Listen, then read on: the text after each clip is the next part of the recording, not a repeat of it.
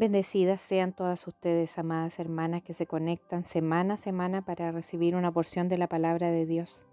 Ya estamos en la etapa final de los temas sobre rendición, donde poco a poco hemos ido profundizando en lo que nuestro Señor y Rey Jesús espera de nosotras. No podemos terminar estos estudios sin considerar que Él no nos está pidiendo algo que no entienda y que no haya vivido previamente.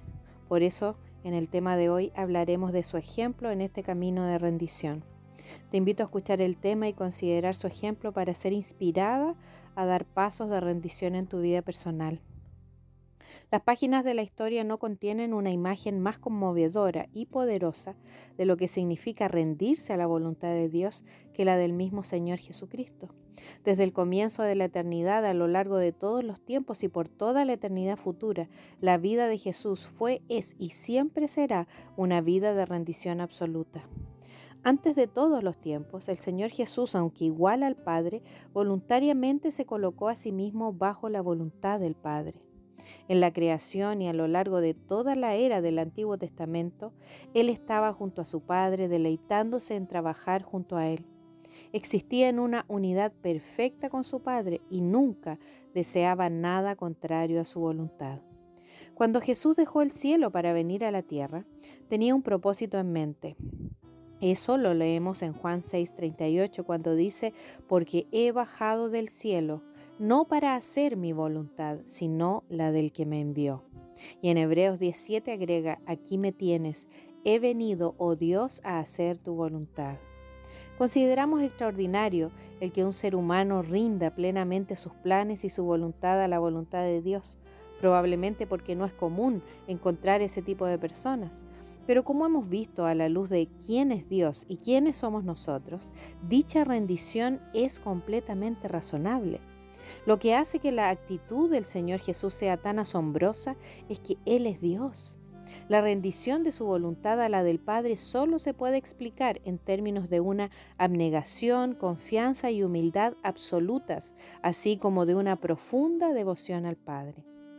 Durante los años que pasó aquí en la tierra, Jesús mantuvo su postura de rendición a Dios. Prácticamente lo único que se nos dice de la vida de Jesús desde la edad de 12 años hasta que alcanzó la edad adulta es que fue obediente a sus padres.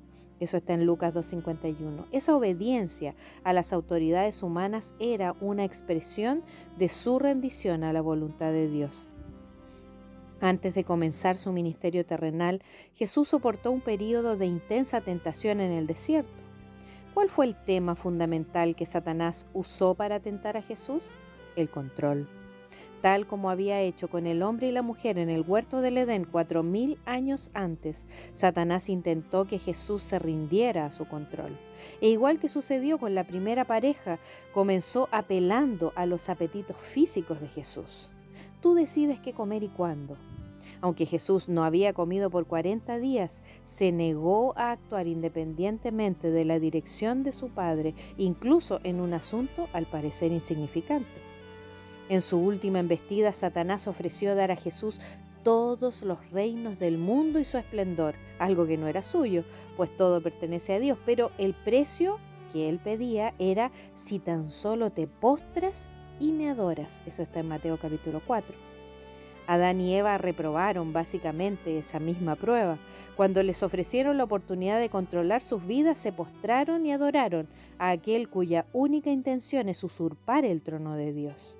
Jesús sabía que si le daba a Satanás, aunque fuera una pizca de control, estaba rechazando el reino y el control de Dios. Entendía que esa era la esencia del pecado, es lo que separa a Dios del hombre y la causa de toda la miseria en la historia del mundo.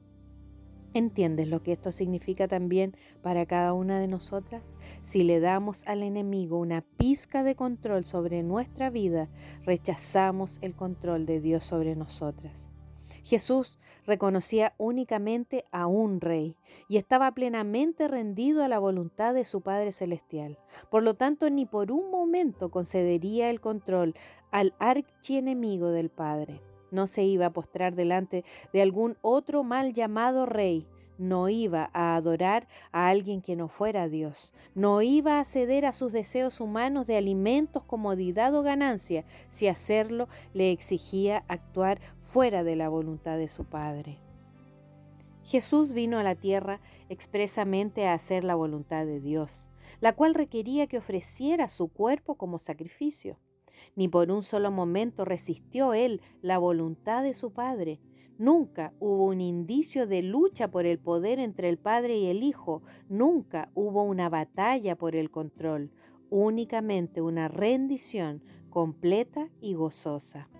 Para demostrar esa rendición, el Señor Jesús tomó forma de siervo y luego, en la demostración máxima de renuncia al control, se humilló a sí mismo, haciéndose obediente hasta la muerte. Eso es lo que dice Filipenses 278. Usted podría decir, bueno, ¿y Getsemaní? ¿No luchó Jesús contra la voluntad de Dios cuando se vio frente a la cruz?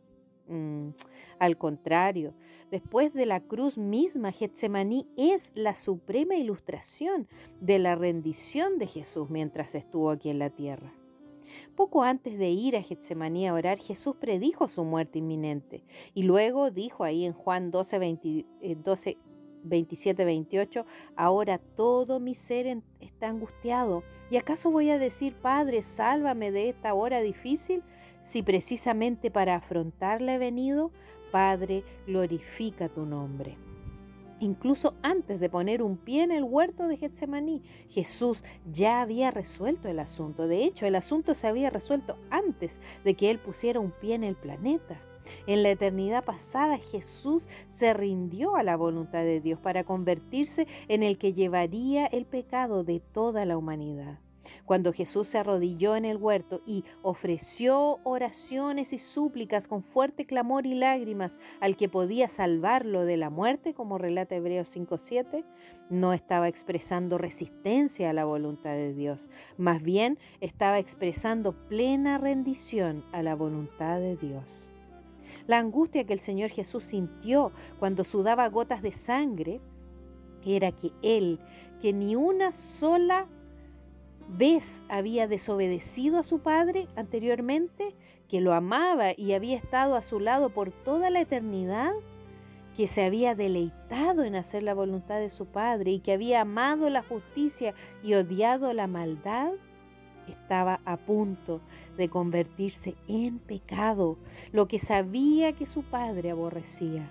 El Hijo de Dios rendido había de cargar ahora con toda la resistencia y rebeldía acumuladas y aumentadas de todos los seres humanos que habían vivido o iban a vivir alguna vez en este planeta.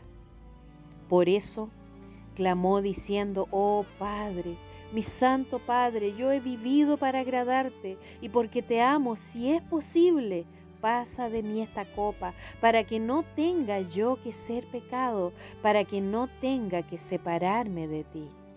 El escritor de Hebreos nos dice que cuando Jesús clamó, fue escuchado por su reverente sumisión. Eso está en Hebreos 5.7. Esa sumisión se vio cuando oró en el huerto, mas no se haga mi voluntad, sino la tuya. ¿Qué estaba diciendo entonces? Me deleito en hacer tu voluntad. Eso es todo lo que me importa.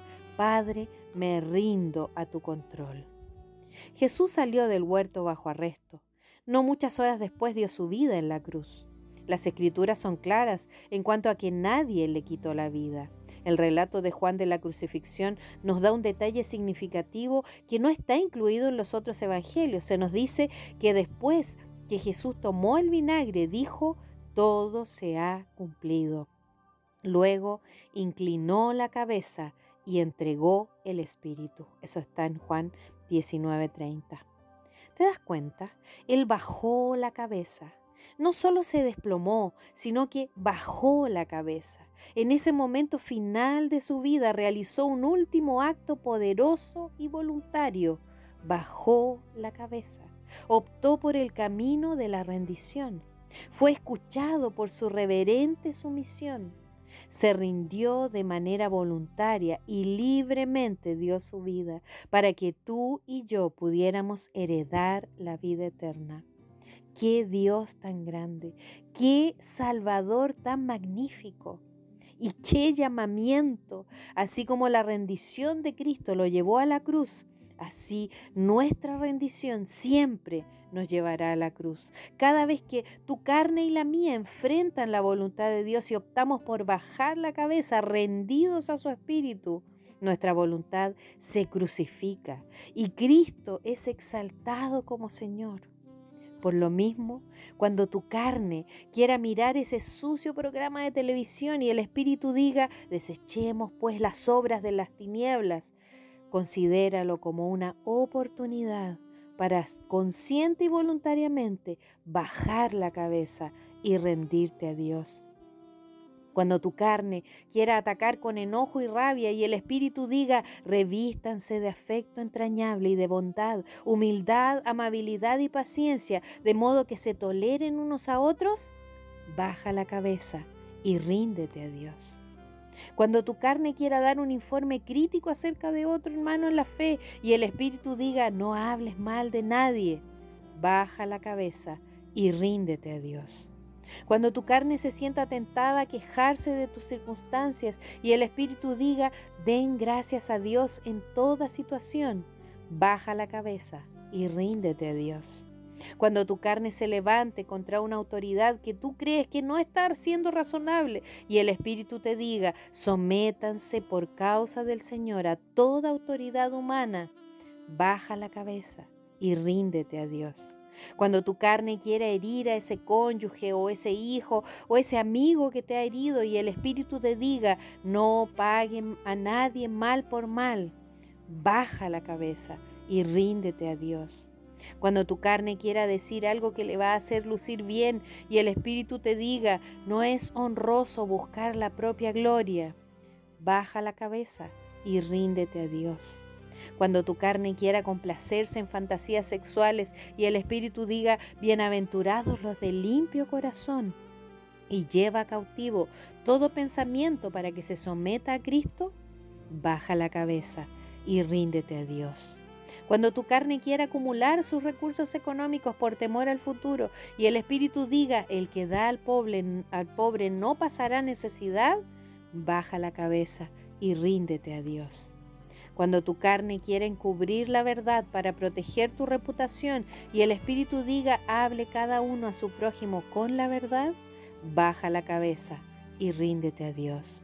Cuando tu carne quiera comer en exceso y el Espíritu diga, ya sea que coman o beban o hagan cualquier cosa, háganlo todo para la gloria de Dios, baja la cabeza y ríndete a Dios. Cada vez que tú y yo bajamos la cabeza aceptando la voluntad de Dios y rindiéndonos a ella, abrazamos la cruz y manifestamos al mundo el corazón de Cristo, el cual bajó la cabeza ante la voluntad de su Padre. Hemos visto que desde la eternidad pasada, pasando por su encarnación, su vida y ministerio terrenales y su muerte en la cruz, que el Señor Jesús fue un siervo rendido. Sin embargo, nuestro retrato no está totalmente terminado. ¿Te has dado cuenta de que por toda la eternidad nuestro Salvador siempre será un siervo rendido? El Evangelio de Lucas en el capítulo 12, verso 37, pinta un cuadro que no deja de ser conmovedor. Describe lo que sucederá cuando Jesús nuestro Maestro regrese por sus siervos fieles. Dice, créanme, que se ajustará la ropa, hará que los siervos se sienten a la mesa y él mismo se pondrá a servirles. ¿Puedes comprender eso? El Rey y Señor del universo se pondrá uniforme de siervo y vendrá a servirnos. Eso nos deja sin aliento. Ahora retrocedamos un poco y veamos cómo el artista maestro da las últimas pinceladas a este exquisito cuadro de rendición. Vemos la consumación de esa batalla cósmica por el control que se ha estado intensificando desde que Lucifer hizo valer por primera vez su voluntad contra la de Dios. Apocalipsis 11:15b dice, y hubo grandes voces en el cielo que decían, los reinos del mundo han venido a ser de nuestro Señor y de su Cristo, y Él reinará por los siglos de los siglos. Y así, el siervo rendido ocupa su lugar con su Padre en el trono más alto del cielo y de la tierra para gobernar por siempre como Señor soberano. Pero un momento. Mientras leemos estos pasajes podemos casi recordar el movimiento final de una sinfonía que progresa de un final triunfante y culminante a otro. Una escena más completa este cuadro. Acorde con el carácter y corazón de nuestro Salvador y Rey, su última acción no se describiría mejor con los címbalos altos y rotundos de una conquista majestuosa, sino con los ricos, exuberantes y vastos sonidos de la rendición. Mira cómo lo dice Primera de Corintios 15, 24, 25 y 28. Entonces vendrá el fin, cuando Él entregue el reino a Dios el Padre, luego de destruir todo dominio, autoridad y poder, porque es necesario que Cristo reine hasta poner a todos sus enemigos debajo de sus pies, y cuando todo le sea sometido, entonces el Hijo mismo se someterá a aquel que le sometió todo, para que Dios sea todo en todos. Cuando se haya dicho y hecho todo, el rey conquistador entregará a su Padre todos los reinos que ha vencido, todo el botín de la guerra, y luego una vez más a medida que el tiempo da paso a la eternidad, el Hijo de Dios, el Todopoderoso, soberano, creador y redentor, el Señor del cielo y de la tierra, inclinará la cabeza en un acto de rendición magnífico y final. Qué tremenda y potente verdad. Él es nuestro supremo ejemplo de rendición. A Él debemos seguir y día a día ganar esta batalla contra nuestra carne que no quiere rendirse. Cuando te encuentres en medio de ella, recuerda a Jesús, su historia, su ejemplo y su victoria y da el paso de bajar tu cabeza. Que el Señor nos ayude a seguir su ejemplo cada día. Ponlo ahora en práctica en tu vida personal y responde. Eh, Filipenses 2.5 dice, la actitud de ustedes debe ser como la de Cristo Jesús. ¿De qué forma? Tu actitud refleja el corazón del Señor Jesús. ¿En qué se diferencia de la de Cristo? ¿Y qué asunto enfrentas actualmente que requiere que tú bajes la cabeza? Te invito ahora a orar. Señor amado, cuán maravilloso es contemplar y apreciar tu ejemplo de rendición total y absoluta. Queremos aprender de ti, que eres manso y humilde de corazón. Queremos entrar por este camino de rendición y no volver nunca más hacia atrás. Guíanos, Señor, e inspíranos Danos fuerzas y danos la victoria cada día sobre esta carne rebelde. Oramos en Cristo Jesús. Amén. Te mando un abrazo, querida hermana, que el Señor te bendiga.